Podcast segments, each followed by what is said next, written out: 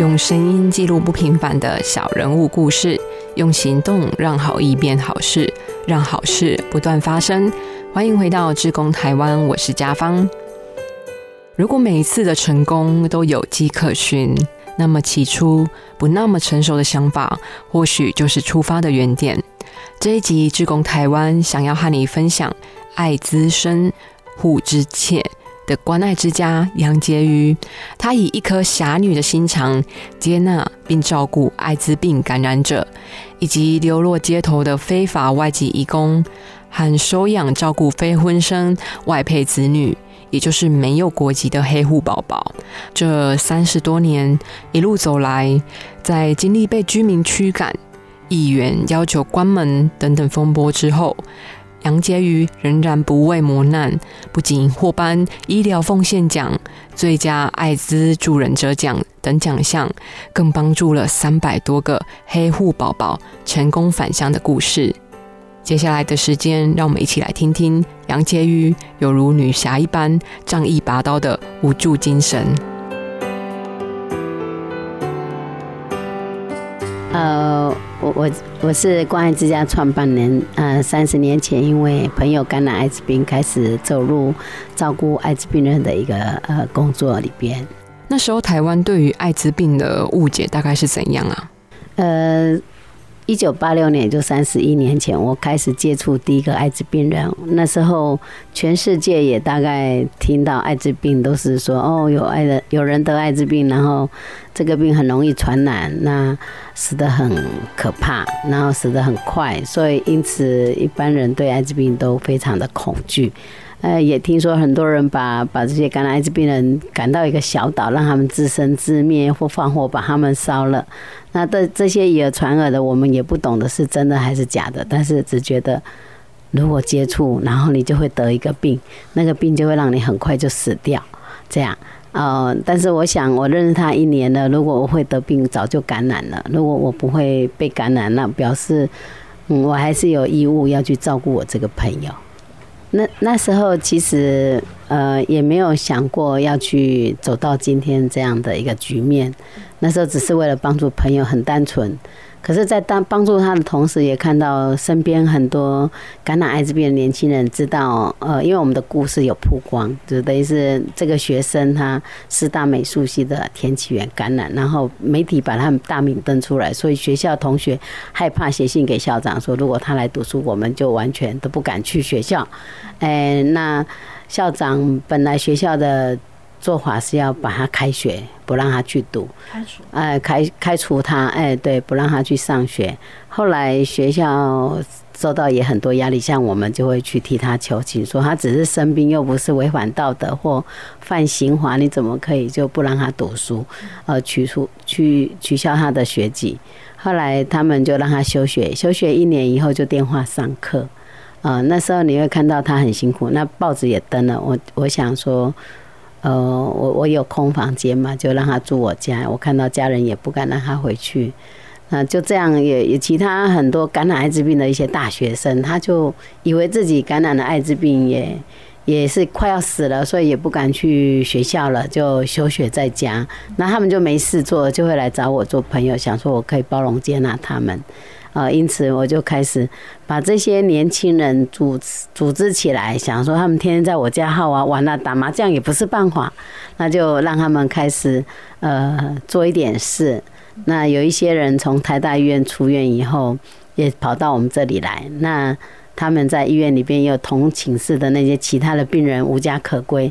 他就跟我说：“那我们可不可以帮他们？”我说：“可以啊。”那既然你们都想做，那大家一起来做。我们就开始第一个艾滋病的草根组织，没有任何的民间组织的注册，但是就是自发性的一个自助互助这样。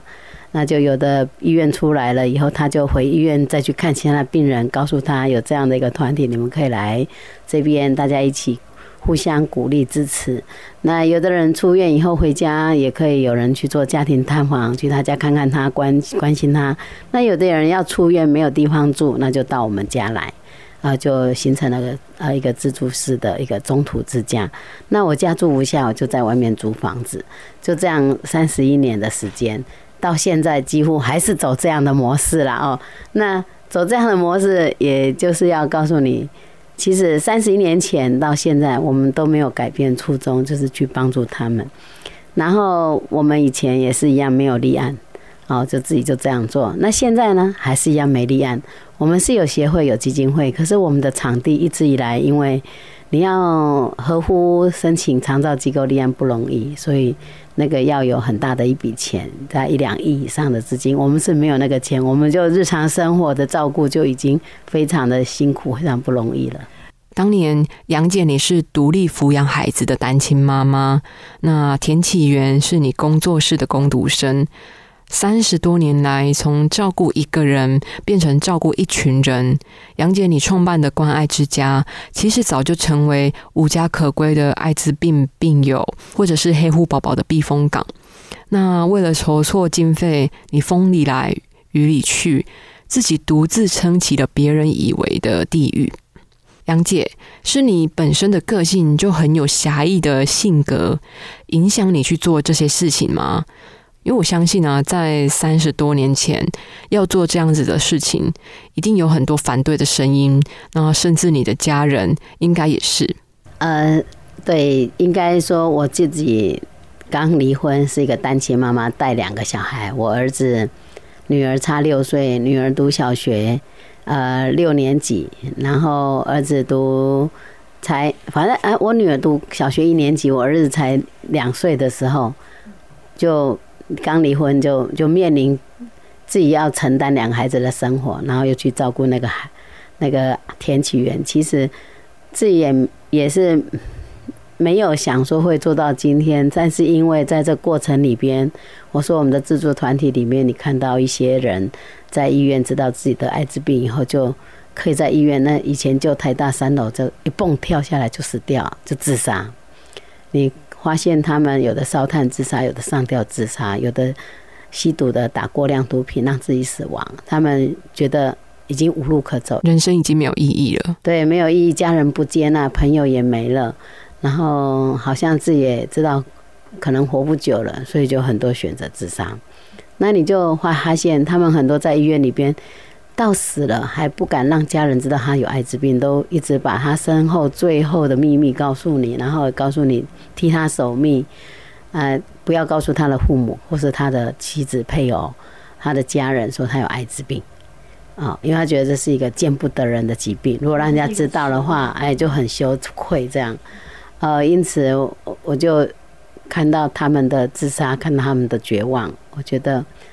怎么可以不帮他们？因为没有人会会能够了解他们，没有人接受他们。那我既然今天有这个福气，去认识这些人，我觉得我怎么可以见死不救哈，或是离他们而去这样？所以我就开始去帮忙。那你说这是侠义精精神也也也算了，说好管闲事也算了，是这样子。那要做三十年真的很不容易耶。你觉得在这当中啊，有没有让你觉得嗯，真的快要走不下去的时候？那支撑你走到现在的原因和动力会是什么？总觉得杨姐就像是江湖中的苦海女神龙，虽然虽然不虽命，虽然江湖只剩下你一个，那济弱扶倾的关爱之家也会撑下去。嗯，我我觉得我自己跌跌撞撞，因为你看一个单亲妈妈带两个孩子，自己生活都有问题了，还要去扛别人的生活，然后照顾他们。那最多的时候收到五十几个艾滋病人。那时候我有十年是开一家花店，花店后面都是重症病人，但是同时我在三重有住一个六七八楼三层楼的公寓，一层楼就是三个房间，可以住十二个人。那就三十几个，还要加上花店十几个，就五十个五十个病人。啊，那呃，真的是很辛苦，因为你常常没钱，你面对没钱，你也是很痛苦啊啊！但是也不晓得怎么办。可是我觉得，好像你做这件工作是冥冥之中，好像有上帝、有老天爷在安排你去，你去执行，去走到今天的地步。不是，我常常觉得啊，回过头来，我怎么那么傻，怎么那么……勇敢啊，怎么有那个勇气、胆识去做这样的一件工作？因为大家都在反对的声浪中，你却没有听到别人的反对，自己就一直一直做，一直走。包括我的妈妈，她以前常觉得艾滋病人是天谴，然后是因为她自己的业障啊，她业障她自己要去承受。当我去背她的业障的时候，我自己也会过得很不好。你莫去派人的业障啦，你莫去做这个工课安尼。啊，我感觉讲啊。啊，不得无人要做，啊，无人要管你，啊，我搁无管你，啊，我家己会当接受，我搁无插面，安尼我就毋是人啊！啊，我就会觉得自己真的太不够意思，也也会觉得很谴责自己，所以就一直傻傻做。那每次都会逢凶化吉，或是每一次都会，哎，忽然有一笔钱进来，对，那尤其到了二零零二年。其实这个工作应该说三十一年前开始收容艾滋病的，二十年前刚好有两个天主教神父看到我自己在独立照顾艾滋病人的同时，那时候我也开一家花店，他们就来找我。那一个是德国神父，一个是瑞士神父。那我以为他们来找我是要帮我，呃，帮我做志工或是什么。那那时候没有 NGO 嘛，我们没有成立民间组织，也不能对外募款，也没有想说他们会来捐款，都没有。结果他们来是找我做什么？他们说：“你可不可以帮我照顾在台湾生病落难的外国人？包括他们是新移民妇女，是外劳，是观光客。他们可能因为各种原因也在法院有案子，可能他们生病了，可能他们怀孕了，但他们暂时这个人没有钱去付其他什么劳工组织的什么安置会啊，或是。”这些费用他们都出不起，你可不可以无条件收容他们？那我想，哎呀，多一双筷子一个碗呢，一个床位算什么嘛？好了，没关系。结果一帮了以后，哇，人越来越多，像今天的局面。今天我们一年要收五百个外劳个案，帮你拓展业务。对，我就想说，我一个人已经够累了，你还给我搞我包行李来吼我走。可是我发现那时候我在开花店，就有三个，嗯。柬埔寨的妇女因为一个结婚的名义，她以为嫁给金龟婿，嫁给台湾人应该很有钱。二十年前看似很有钱，要来享福啊。对，结果她来了以后，被中介带去屏东做新工作。哇，他们不晓得自己的机遇是这样，他们就逃跑。可是到了警察局看拘留证，就是男方的住址，他就。叫男方就是配偶来把他带回去，又回去新工作那个站，就强迫他们做 sex worker 这样做新工作，结果他们就也也被用春药啊，用药物来控制他们。最后他们有恩客给钱，他们就逃到台北来，坐计程车一包三个就上来，上来以后就在台北的警察局啊，去去去请求保护啊，这样之后才安置到我们我们那时候的花店，我们那时候叫绿荫坊花店。然后到了花店以后，我第一次接这么多三个一起来的，就他们三个来了以后，大大改变我对这些外劳的看法，外国人的看法。为什么？他们看到我一个人在照顾这么多的艾滋病人，而且他们要换尿片、要喂食、要带针，很多事情做不完，而且还要赚钱。重最最重要的是，我还要插花工作，因为请不起设计师，自己什么都包。他看到我那么累，没时间睡觉，他们这些女孩子。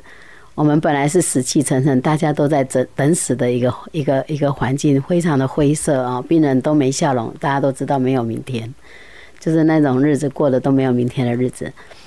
结果他们来就开始陪那些病人欢笑，说笑话给他们听，用最不流利的中文，然后开始帮我打扫，帮我给孩子给病人换尿片，然后煮东西给他们吃。然后陪伴他们，然后我就觉得，哎，我做对了这一件事，去收容外劳这件事。我因为帮他们，他们给我很大的回馈。他们毕竟逃离了苦难，又换了一个新的环境，新的环境他看到了人间的另一面。他们，他们去，他们变成把他的爱给我的病人。所以我那时候说，哇，我总算做对一件事，这样。那之后就其他收来的外国人，包括他们有案子在台湾呢，或者他们即便也是生病，可他们愿意把他们在台湾的所有的不快乐变成转为一种能量来协助我去照顾这些艾滋病人呢？我不晓得有没有人会相信，为什么今天我帮助这么多的外国人，是因为报恩？我觉得他们真的帮我，尤其早期我个人在照顾艾滋病人的时候。大部分都是外国人来当我的职工，一些留学生呐、游学生呐，或是外国学生、外国工作者，他们来这边，他们很挑战艾滋，他们即便大家都在害怕的过程，他们也愿意呃伸出手来协助我一下，所以这个就是很不容易。会不会是因为外国人他们对这方面的知识会更先进一些些？我想应该也是，对对，这个疾病的认知跟去学习很重要。三十多年前，其实大众社会对于艾滋病的污名尤烈啊，尤其强烈。那杨姐，你一个人的力量怎么去面对外界反抗的声音呢？观念不普及，加上媒体扭曲，还有污名化，整个社会的恐惧。那因缘机会下，你照顾了田启源，让杨姐清楚看见了艾滋病患者的无助。后来接连认识了更多感染者之后。你开始供应吃啊、住啊，甚至帮忙找医疗资源，就这么一个一个传一个。杨姐的家意外成为了艾滋病患者的中途之家。杨姐，可以聊聊你投入照顾 HIV 患者的感受或转变吗？呃，以前有一个病人死亡的时候，我总是不敢在旁边吃东西或是谈笑话，总是很紧张这样。然后也会很忧伤，就一个病人死，我就会哭一个月，会真的是哭一个月。怎么说呢？就躺着，眼泪就一稀里哗啦一直流，那种悲伤我也不懂得。那时候怎么会这么的悲伤？好，一个病人死亡，我就躺着，眼泪就一直流，一直流。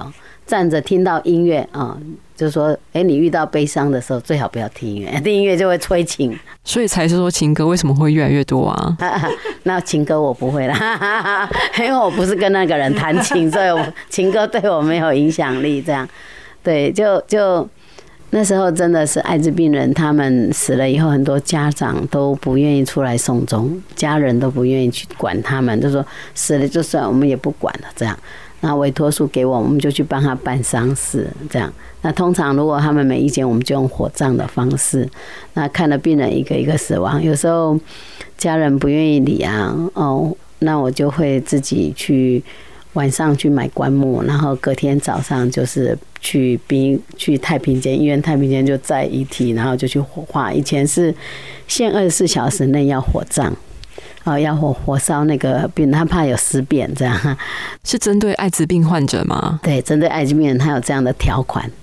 但是也经过了这么久啦，其实早就取消这个条条款了啦。大概在十五年后，他就取消这个限二十四小时内火化的这个这个条款。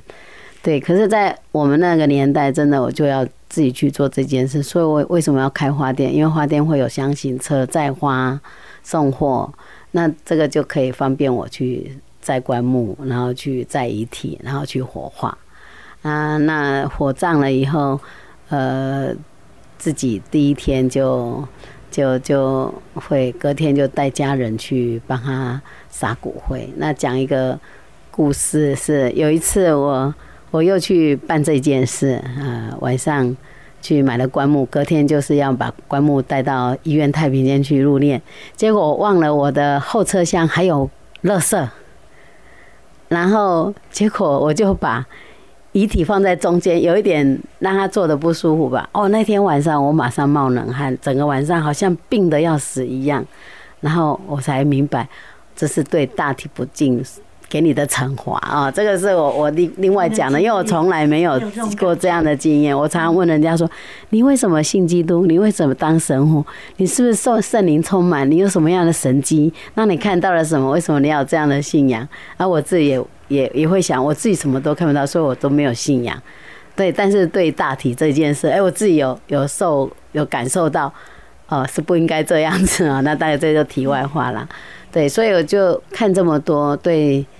对生命蛮淡薄，所以我不怕死。如果一个人怕死，我想他也不会去做这些事。这个也是跟一个人的性格有关系。做这件事情真的是太容易遇到死亡了，每天在跟死亡拔河。哎，对，那后来就，呃，只要有个病人死亡，我们就可以很轻松的在旁边谈笑风生，大家买东西来聚餐，让他陪我们吃，这样 就就是就比较轻松啦，就淡薄很多了。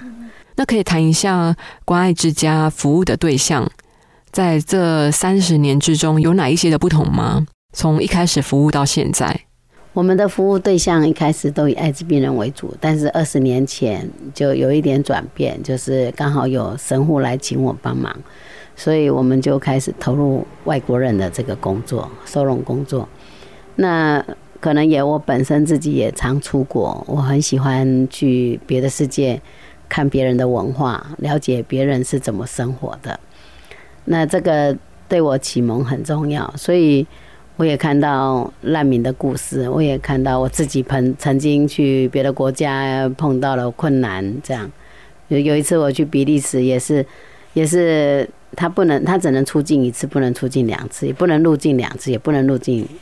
呃，但是因为我去非洲再回比利时才能够再转机，那时候就势必要入境。哎，还好就有人帮我，所以我觉得出门在外真的有时候很孤单。然后也很无助。当你遇到了困难的时候，是真的需要人家帮忙。而且我自己又当过单亲妈妈，我也知道单亲妈妈的辛苦。所以在帮助外国人里面，这五六年来比较大的转变，就是很多的妇女在台湾当外劳，可是透过脸书、透过网络，那，比如说 FB 啊或 Line 啊，他们都有交友的平台。那晚上就会跟他看上的对方，在网络里边聊天，可是，一假日就见面，见面就干柴烈火，然后就有性关系。那台湾有百分之八十几都是印尼的，那印尼的他不能戴保险套，不能堕胎，是他们的宗教的信仰啊。所以，呃，印尼也鼓励大家生小孩，鼓励生育。为什么？你像伊斯兰国就好，就希望他们能够大家基督徒也来信基信伊斯兰教，然后。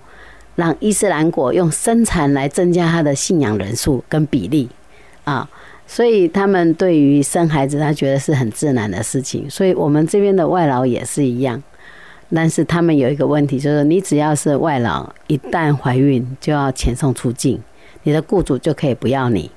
所以他们遇到这样的情况，他们很辛苦，因为他们必须要回去，可是他们来都要跟银行借。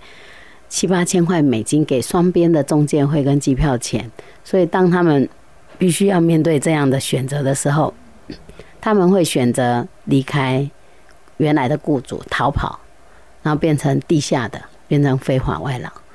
那在这过程可能那就没有办法工作了，可是他也不能去产检，他也不能去医院，所以因此他们常常要生的时候，有时候我也碰过说要来没有来。他说：“宝宝死掉。”我说：“怎么宝宝会死掉？”他说：“羊水出来了，小孩因为胎位不正生不下来，就呃缺氧太久，胎儿就死在肚子里面。有时候妈妈也会死掉，哦，因为这个这个妈妈大量失血又没有急救，所以我想这一群人真的很特别，我怎么可以不帮？所以当开始有这些妇女来求助的时候。”刚开始有移民署来请我帮忙收容这些妇女的时候，我觉得义不容辞，一定要帮忙。那所以现在才从一个、两个、三个、五个、十个、二十、三十、四十、五十、六十、七十、八十，到现在一百三十几个，就是外劳的孩子。那当然有几十个已经都安全的回到他的国家。就是说，妈妈如果呃在这边打工被抓，那可能就。呃，会由移民署要遣送出境，我们这边把孩子帮孩子办旅行文件，然后带去机场跟妈妈会合，然后他就带回去。那很多是移民署安置、法院安置跟医院安置的。那这个也是法院安置，可能就妈妈有案子在身上，那需要案子结束以后才能够带孩子回家。所以，呃，每个不同的处境，可是最终就是希望他们能够顺利的回去。可是有的孩子。因为妈妈来这边是非婚生子女啊，她生下的孩子，这个男的可能跟她没有维系关系了，哦，那她也想，那我怎么可以带回去我的国家？我老公知道了会怎么样？所以他们都第一次来以后就没有再出现，把孩子安置在这这里以后就没再出现。但我想这总比他把他丢到收水桶，或是把他丢到土地公庙好多了。所以我们还是秉持一贯的精神，就是无条件的去照顾这些孩子们，那跟他们的妈妈，那直到他们能够平安的回到他们的国家为止。哇！那那个时候为什么会从照顾成人到照顾艾滋宝宝？其实爱成人的照顾也是起因于田起源，那这个初衷是不变的，还是持续照顾。那孩子的话是在呃二零零大概二零零二年、二零零一年开始，才有很多的孩子因为母亲吸毒感染艾滋病以后，嗯。因为妈妈吸毒没办法照顾，所以就呃妈妈会自己找来这边，因为我们多少都有上一些媒体，有些人好奇会来采访，所以我们就照顾这些呃妈妈跟孩子。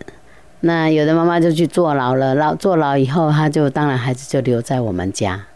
啊，有的妈妈是来了以后，她就留在这边工作，哦。所以现在有一些妈妈也是帮忙在里面运作当主任，那因为他们不是吸毒的才有办法坚持，如果是吸毒的，通常都坚持不了很久，又回去坐牢。哎，所以这个艾滋病的孩子是两千年开始以后会有，但是这些孩子如果如果后来是疑似艾滋宝宝，后来没有感染了，我们都鼓励这些妈妈们让孩子被领养到国外。哦，因为台湾人不要领养那个妈妈有吸毒的背景的这些小孩，所以这样的孩子，尤其妈妈有艾滋病的，哦，孩子可能就是曾经是疑似艾滋宝宝，他们就觉得如果这些小孩子在他们家，可能他会有不好的基因，所以他们就不愿意收养，所以大部分都是去国外。我们大概有海内外，我们有五十几个、一百个孩子已经出养到欧美去了。那这些孩子到国外以后，你们会保持联络吗？有嘞，现在以前没有，以前很难呐。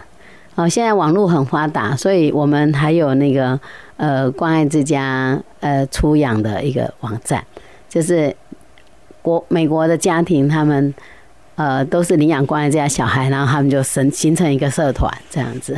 有没有回来找过你啊？有啊，有也有啊，有一些妈妈会带他们回来玩这样子。那你看到这些孩子有没有特别的感觉？嗯，也还好啦，就是。当然，就祝福他们有新的生活，然后有很很 lucky，可以有很好的家庭来照顾他们。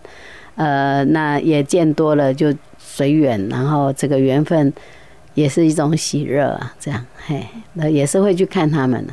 到现在，其实艾滋宝宝的比例越来越少，接近于零了吧？对，台湾也台湾也才三十几个艾滋病的小孩。那我们会成立协会，也是在二零零二年的时候。我也听说，我自己在照顾艾滋病人的时候，听说河南艾滋村，河南艾滋村，我就想说，那到底大陆的河南艾滋村发生什么事？为什么大家都说那个村落全部是艾滋病人？那我也想说，用自己的经验，既然我能够接受包容，为什么我不要去试看看？所以照顾艾滋病人的十七年后，就二零零二年，我就去了河南。艾滋村去了解那边的情况，原本是想把台湾的这个艾滋病的照顾的模式用在大陆，对。可是那时候他们没有任何的治疗，鸡尾酒抗病毒治疗也没有，所以我也没办法做什么事。可是我去了每每一个村落，都是发生一件事，就是老人家看到我就跪下来求我，带着他的孙子跪下来说：“求求你，小姐，好心好心，帮我把我的孙子带到。”哪里都好，不要在这个村落。我们这里是死城，我我也养不起，我没有办法给他饭吃。啊，你看到这老人给你跪下，你当然就陪着他们跪，听着，用用同理心去听他们的声音。我就答应他们说，那这样好了，我帮你们在村落里边盖一个家，让孩子们集中照顾，也不要说我把孙子带走。这样子的话，你可以就近照顾你的孩子嘛。你可以每天可以要看他们，也可以要带他们回家睡，也可以这样子。只要他有可以继续生活、继续教育，然后长大成人，那爷爷奶奶就有有有，就就好像就快乐家庭的天伦之乐这样。哎，那他们都答应了，所以我就开始答应两个孤儿院先做，一个是浙城关爱之家，一个是新菜关爱之家。但是这个家放了，就开始做以后。惨了，我没钱。我每天在台湾我就哭，我就很难过。我说为什么？因为那时候一个月才五万块台币，就可以撑那两个家。那时候大陆刚刚改革开放，其实什么东西都很便宜啦。就是那边请个煮饭才五百块人民币，那时候都很便宜，什么都很便宜，这样。可是我我在台湾，你说两千五对我来说，两万五五千五五千块五万块台币啦，对我来说很大的负担，因为我那时候台湾有五十几个艾滋病人，我开那花店，本来是花店病人闹闹把我打伤了，然后他闹到我也做不下去，我就把花店收起来，所以有时间去了解河南艾滋病的情况。结果我回来就把花店又收回来，那时候是顶给。那时候盛家堂的总秘书，他接了我半年以后，他又无条件的跟我无条件的条件一样，给他又又要回来。回来以后，我们就成立成立社团华人台湾关爱之家协会啊，然后开始可以对外募款。这样，那我们第一桶金是呃，二零零三年梁玉芳联合报梁玉芳帮我们写了《直击河南艾滋村》，写了五天头版头条连载。哇，就感动很多的人。那那时候就来了五百多万的捐款。那时候我协会还没立案，先用花店的账户去去收这些捐款，那之后才把整笔钱再转给协会。这样，对，所以所以其实一路走都有很多的坎坎坷坷，也有很多的故事讲不完。总觉得红尘之中必有性情中人，那这一份柔情。杨姐，你全部给了关爱之家的伙伴们，因为爱让人变得勇敢，也因为爱，关爱之家的服务里程越走越远。那河南那边的状况跟台湾，你觉得有什么不同或是相同的地方吗？其实艾滋病是一样的一个疾病，一样的一个病毒，但是它最大不同可能是它那时候是发展的比较慢，呃，等于政府对这个艾滋病的议题，它的。它的发现呢，啊，各种发展速度比别的国家都慢很多。当全世界都已经有治疗的方法的时候，他们还没有使用那个方法，所以病人死亡很快。为什么会特别集中在河南这个地方啊？呃，是因为它是卖血的关系，所以它它，但是它也不是第一个重灾村，重灾的地方应该属于有毒品的地方，像云南、新疆啊、广西那些地区，四川也是有。哎，所以，呃，从河南艾滋村，然后广东的艾滋病中途之家，早期有二十几个艾滋病中途之家是帮助艾滋病成人病人的。呃，到了后来开始，呃，他们自己有药了以后，我们中途之家的使用跟他医疗的条件改善以后，我们就慢慢退，然后改变为以艾滋病儿童为主的一个家的照顾。所以目前在大陆那边还有关爱之家的据点吗？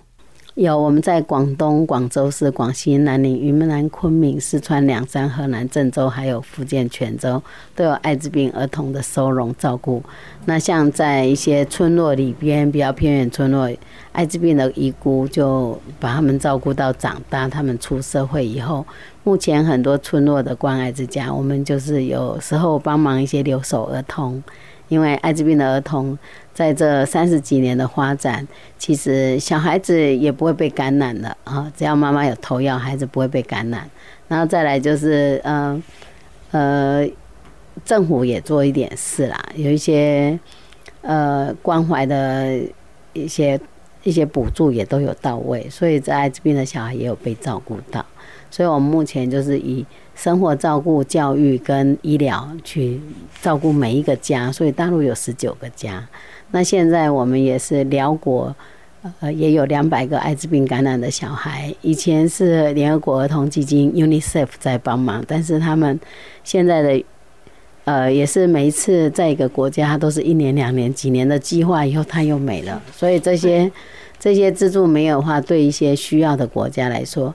他还是希望有人去帮他们，所以我们就在柬埔寨、聊过有一些工作来帮助这些孩子们。这样，三十年前的一个善念，走到现在这样的状况，应该也是你之前没有想过的吧？也没有想到，但是也没有野心。其实现在也可以说不做就不做。像屏东社会局，我们在屏东有关爱之家，那。我们也没有办法立案，因为你你要你要一个场地立案需，如果是盖房舍买土地要一两亿以上，哦，那个钱我们是不可能有。但是你租的话，可能这个是像屏东是农地，像台北综合是旅游观光景点，它都不会核发执照。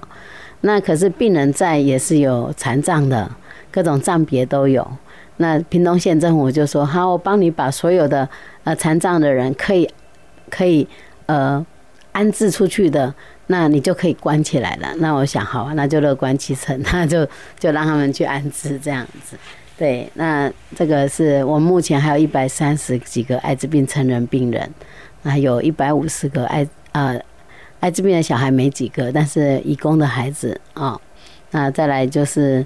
呃，受艾滋病影响的小孩大概前后有一百五十个小朋友在台湾，那还有一些外劳的收容，有蒙古的，现在有六个，还有大陆的，呃，各种国籍，他们在台湾落难，需要短期的安置照顾，我们就无条件的去帮助他们。所以他们这些外国人来，只要生病，他们没有健保卡，所有医疗都是自费，都是我们去帮他们筹，包括妈妈生产、小孩子生病。都是自费，所以我们一个月也是要八百万到一千万的支出啦。那你觉得关爱之家到什么时候才可以功成身退啊？哎，如果艾滋病的议题，我想艾滋病大家能够普遍接纳，应该五年后看能不能退休，就是在艾滋病的这个议题上。那外劳的话。呃，如果他好做有好处，会慢慢有人来做；但是如果没有好做不好，没有好处，可能也没有人会去顶。反正就看看政府的政策会不会有比较好的转变，让这些外外劳义工之子跟这些外劳的妈妈，他们即便是非法，也能够享有某种程度的人道的救援。那让他们可以顺利回家，但是你不能在他们身上都没有半毛钱的时候，硬把他们赶回去，又要去养那个孩子，那他的生活啊，情何以堪？你想，他还没钱，那他只好到了印尼的机场，就要赶快想办法把孩子丢掉，对，丢丢包，或者他怎么去面对他的家人？所以有时候要以人性的角度去去人道的角度去考虑。一个人啊，这样子，哎，从一个床位、一个房间、一层楼到成立关爱之家，仅仅因为看不过去。还好这三十多年来医疗进步了，艾滋宝宝少了。那虽然呃外籍义工收容的比例增多，但是杨姐你似乎来者不拒，哎，一个人默默做做久了，总是有点寂寞的。那还好，这一路上感动了很多人。那这些人有钱出钱，有力出力，有爱就勇敢给，凝聚了一些力量。那从一开始的初心走到今天，你有没有什么话想要说的啊？其实能够呃艾滋病的工作，包括外劳收容，能够走到今天，其实真的靠很多的善心人士跟一些死党。跟一些好朋友、一些呃志同道合的人的相挺，才能够走到今天。包括我们的工作人员，我觉得都非常的辛苦。我们的护士他们都不能指灯，我们的社工、企划、公关，我们的工作人员他们出去比较容易碰钉子，因为艾滋病这个议题，你要去筹款，人家比较不愿意认同，他他们会有很多的偏见。那在外劳这一块也是一样。呃，早期我带小孩去医院的时候，我们到了柜台，那些行政工作人员，有时候连护士他们都会说啊，这个外国小孩不让他们赶快回去，浪费我们的资源。所以我觉得看到走到那里看到的偏见是有，但是人情冷暖，好人也很多。所以我们这几年可以这样存活下来，也是因为看人性的善良面，一些捐款的一些。呃，提升相助捐物资的人来，让我们能够这样撑过来。你想，我们的奶粉一天要一箱多啊，因为有一百二十个孩子喝奶啊，哦，一天要一箱多的奶粉。那个你你我们一百个孩子一罐打开啊，一百二十瓶奶粉还没充满，它已经没有了。对对对，一天要泡很多趟。对，所以真的也感激这些呃，感激这些呃，给我们。呃，物资的人，哈，尿片也是一样，一天要一箱多两箱了，那屁股那么多，然后你看一天要包换多少片的，有看有的大片有的小片这样，这是量蛮大的，对，所以很感谢这些曾经帮助的人，现在还在支持的人，尤其我这个房子是我们的我们的董事长叫汪其彤，他们有一群死党叫三全基金，他们支持买这房子给我们免费使用。那还有很多呃来捐款的人哈，这个这个名单讲太多讲不完。对，真的真的是靠别人靠大家一起来抬轿子，才有办法走走过来，让轿子很顺利的走到走到彼岸。那面对那些反对的声浪。你怎么样去面对这些声音？我们呢有很多很多的声音，很多很多的挫折。像也也最近有一个屏东的个案，他当时来的时候是姐姐姐姐安置他过来这边呃工作，然后说我来付薪水，只要我弟弟能乖乖在这里上班就好。结果他。已经在这边两三年，我们没有把他当员工，我们当个案，但是个案我们还是可以给他自工的有几职的自工，那他就去劳工局，因为他呃离开之后也没没有办法再回去好好的工作，也是给家里很大的困扰。你你想，然后在我们这边也是一直在喝美沙酮替代疗法，你知道美沙酮替代疗法吗？他是一个药瘾者，他如果吸海洛因的话。呃，政府为了减害计划，希望减少艾滋病感染的人数，他给那些海洛因药瘾者不要公用针具，然后让他去喝那个美沙酮，它是一种呃可以让你没有用海洛因的时候不会那么痛苦的一种一种，也是一种化哎化学合成药品，对，但是它有有让你当没有海洛因的时候，你不会那么痛苦，没提药啊，在港口啊那的对啊。对，所以他也是用美沙酮替代疗法，但他最近就告我们说我们违反劳基法，啊，哎，没有帮他劳报劳健保。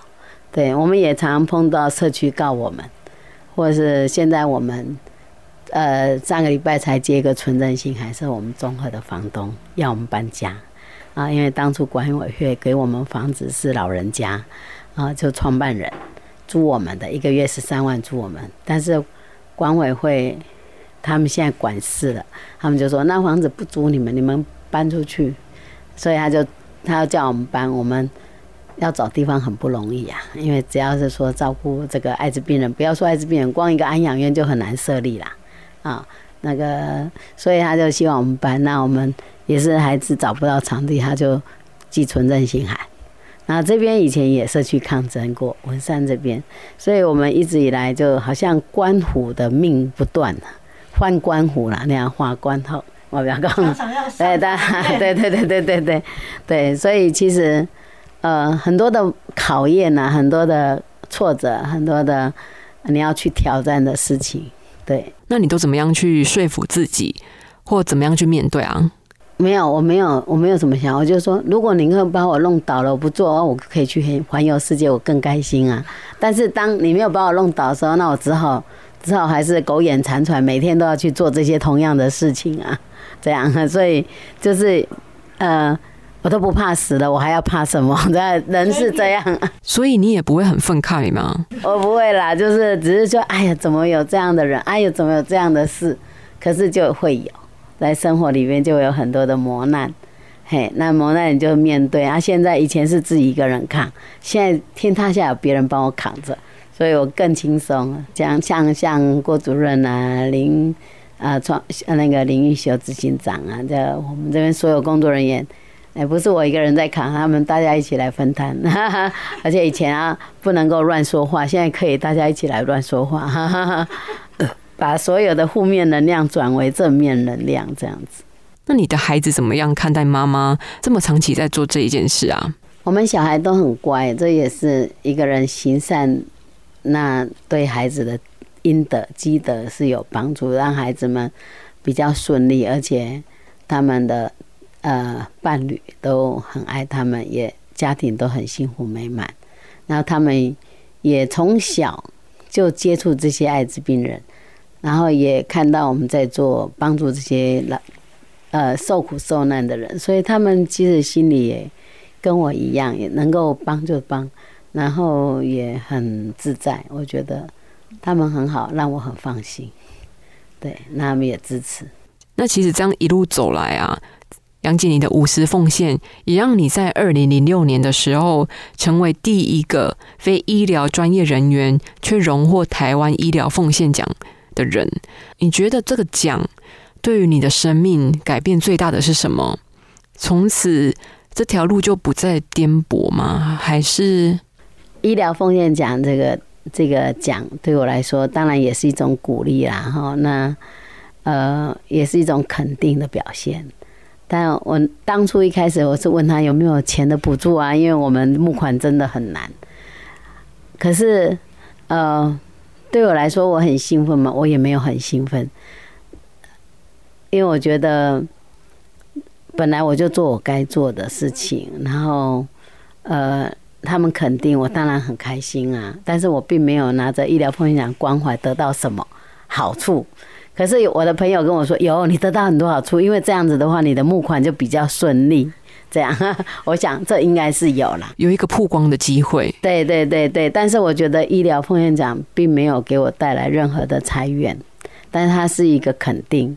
可是，在医疗奉献奖后，我因为呃小孩子要买奶粉没钱，我就我就没有付钱就走了。隔天再去的时候就被抓了。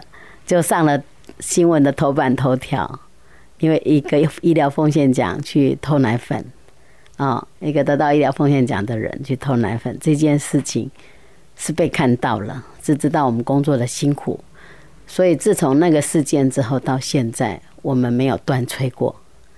我只能说，因为医疗奉献奖让我曝光，曝光之后又因为奶粉事件让我，呃。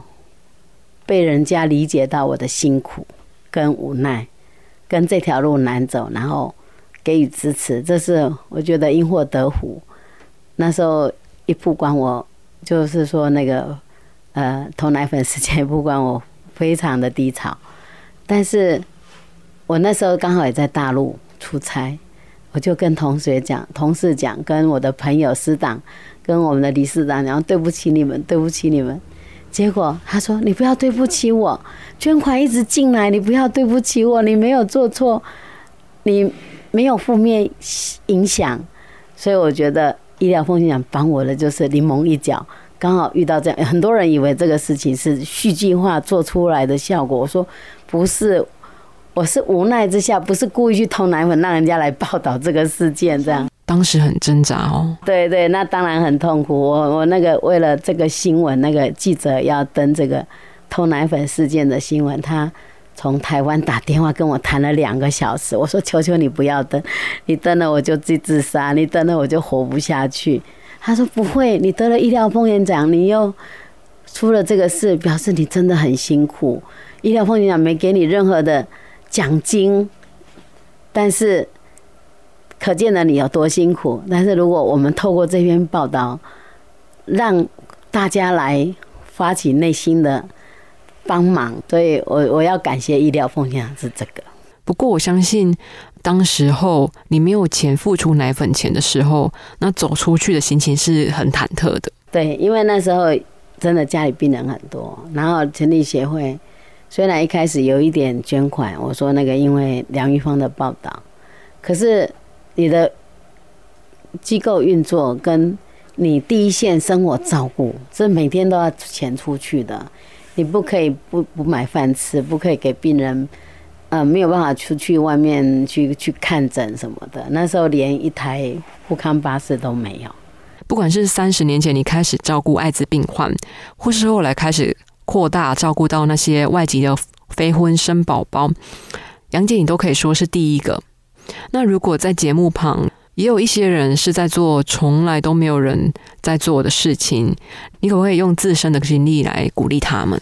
我我本身是学美术的，我在照顾艾滋病人一开始的时候，我的国画老师王瑞忠在高雄，他问我说：“明珠啊，你最近在什么？”因为我以前名字叫明珠。啊，当然很怂了哈。可是我现在念起来觉得很好听啊。掌上明珠，他明珠啊，最近在忙什么？我说我在照顾一群艾滋病人。他说你有没有在画画？我说没有办法，没时间。后来他就很好奇，艾滋病这么可怕，你怎么可以跟那群人在一起生活？他说好，我明天上台北去看你，他就从高雄买了火车票。那时候的交通很不方便，一定要八个小时才会到。他从那边高雄坐了八个小时火车到了台北来看我，在我们家住了一个晚上，看到我们生活的种种点滴。隔天他要离开的时候，他我们住二楼，在贵阳街四十七号的二楼，他就我送他下来，我说老师不跟我们一起吃饭，我不敢。他说我还是要回去了。然后他在下面，他就跟我聊天，他就握着我的我说，他握着我的手手，他说，呃，我这么多的出色的学生，我觉得你是真正的艺术家，你用你的生命去呃发挥这个艺术创作。那他他的话给我很大的鼓励，我不晓得老师有没有还活着，但他如果在的话，应该九十一百了，嗯。那他给我很大的鼓励，也一直支持我走到今天。因为我觉得我要做的话，就是人家不做的，人家完全没资源，人家完全不屑的事情，我去做，这才是一种拓荒精神。一个 foundation，一个 fund，一个 founder，他一定是要 create some different special mission issue。哦，我是一个画画的人，我的精神也是一样。所以我也尽量说，希望我的机构是呃没有瑕疵的。这个没有瑕疵，就是我们病人来，不要说因为他没钱，我们不让他治病；因为他没钱，没有安置费，我们不收容他。我们从来没有这种事情。所以我觉得这个也是老天爷帮忙。那我也要鼓励大家，你如果真的你有想要做什么事情。你还是要勇敢的跨出第一步。很多人就是想做，可是他不敢试，他怕这个怕那个啊，那怕到后来就什么都做不了。对，所以不要怕，不管前面怎么的困难，到后来没成功也没关系，这叫做人生的经经验跟历练。这个历练是自己的。当你有一天活下来的时候。你都是脱光光一个人下来，哪一天你要死，你也是一个人脱光光走了。所以不要留恋任何的财物，你是你所有你想要的美好的东西，它都是假的。啊，套一个海涛法师说的，什么都是假的，但是只有你自己是真的啊。那你就把握当下，你想要做什么你就做，但是不能够。不负你自己的责任呐啊！不要说我抛弃妻子，想做什么就跑掉，那不可能的事情。对，但大家互相鼓励啦。哎，有什么问题需要帮忙，也可以打电话给我。只要你搜寻“关爱之家”，就会跑出三十多万笔相关资料，其中不乏社会舆论反对的负面新闻。看在创办人杨婕妤的眼里。其实这些都只是过尽千帆，因为不管外界如何解读，关爱之家似乎就像是现代版的诺亚方舟。采访那一天，我和伙伴去了位在台北万方的关爱之家，依着山坡而建造的之字形楼梯，就像隔在艾滋病感染者流落街头、非法外籍义工和非婚生外配子女和社会之间的万重山。侠女的武林没有刀光剑影，只有处处感动。一开始是不忍心看到艾滋病好友被排挤，从此开启了三十年如一日的照护生涯。后来又收容这些没有名字的出生婴儿，以及游走法律边缘的义工妈妈。尽管种种艰辛，但杨姐她都不曾离去，因为她看见了互助共荣。我们问杨姐，她曾经是父母亲很伤脑筋的孩子吗？她告诉我们，呃，还好了，不会啦。我们我们那个年代啊，吃地瓜的，说吃地瓜长大的哪有？全从呃读书都是一条一件一套一两套衣服啊，上学回家都是那一两套衣服，没有什么家居服啊、出外服啊、睡衣呀，没有那很多双鞋子，就那双鞋破破烂烂才去换第二双。而且都是我们，我常常听一句话很重要，就是如果一个孩子的新鞋是别人的旧鞋，这是真是一个辛苦的年代。这个我们就像是这样，我们那个年代是这样，但是在关爱之家也是一样，我们小孩子的新鞋都是别人给我们的旧鞋跟旧衣。可是我觉得这样穿比较自然，比较自在，他们没有负担，以后他们会更有成就。我说，读艺术的人是不是都有一些浪漫啊？总觉得只有很浪漫的人才会坚持做这些事情。杨姐笑笑的告诉我说：“对我，我觉得这个是一直艺术家的特质。我也不是艺术家啦，我没有那么好的作品，只是我我觉得就是可能特质啦，有点浪漫的特质。就是，呃，人的人不管从出生到老，这过程都是在学习，都是在培养。”啊，培养你未来变成一个什么样的人？即便现在青少年多么的叛逆，有一天他是人家的父母，他也是一个企业的老板。所以，当你的孩子在叛逆的时候，你要多一点点耐心去对待他们，不要烦，不要不开心，不要觉得你孩子毁了，你怎么生出这样的孩子？其实这是他在磨练，他在。造就自己未来成功的一条路，所以哈，什么事情的都有可能性，什么事情都是一个，呃，老天爷安排的。你不要埋怨，不要生气，不要不开心。他就算是最叛逆的孩子，他以后可能就是全世界最聪明的人。实在很难想象，杨婕妤杨姐，她实际上并非医疗背景出身，而原本应该是拿画笔的手。如今，一手抱着宝宝，一手拿着奶瓶，在充满哭声的柴米油盐里继续坚持着。我想，杨姐细胞里那份艺术家的浪漫，早就在关爱之家种下了。那今天的节目也到了尾声，感谢你的收听与陪伴。今天的志工台湾就进行到这儿，我是家芳，每个礼拜二晚上六点半继续和你分享更多故事。我们下期节目再见喽，拜拜。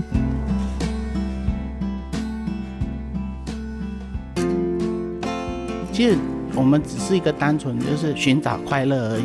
那服务人是快乐的，所以我们就一直走向这一条志工的道路。成为一位志工这样的身份呢，可以说是人类行为里面一种很珍贵、很棒的一个呃礼物。学会付出，体会爱。车王电子邀您一起共创美好的志工台湾。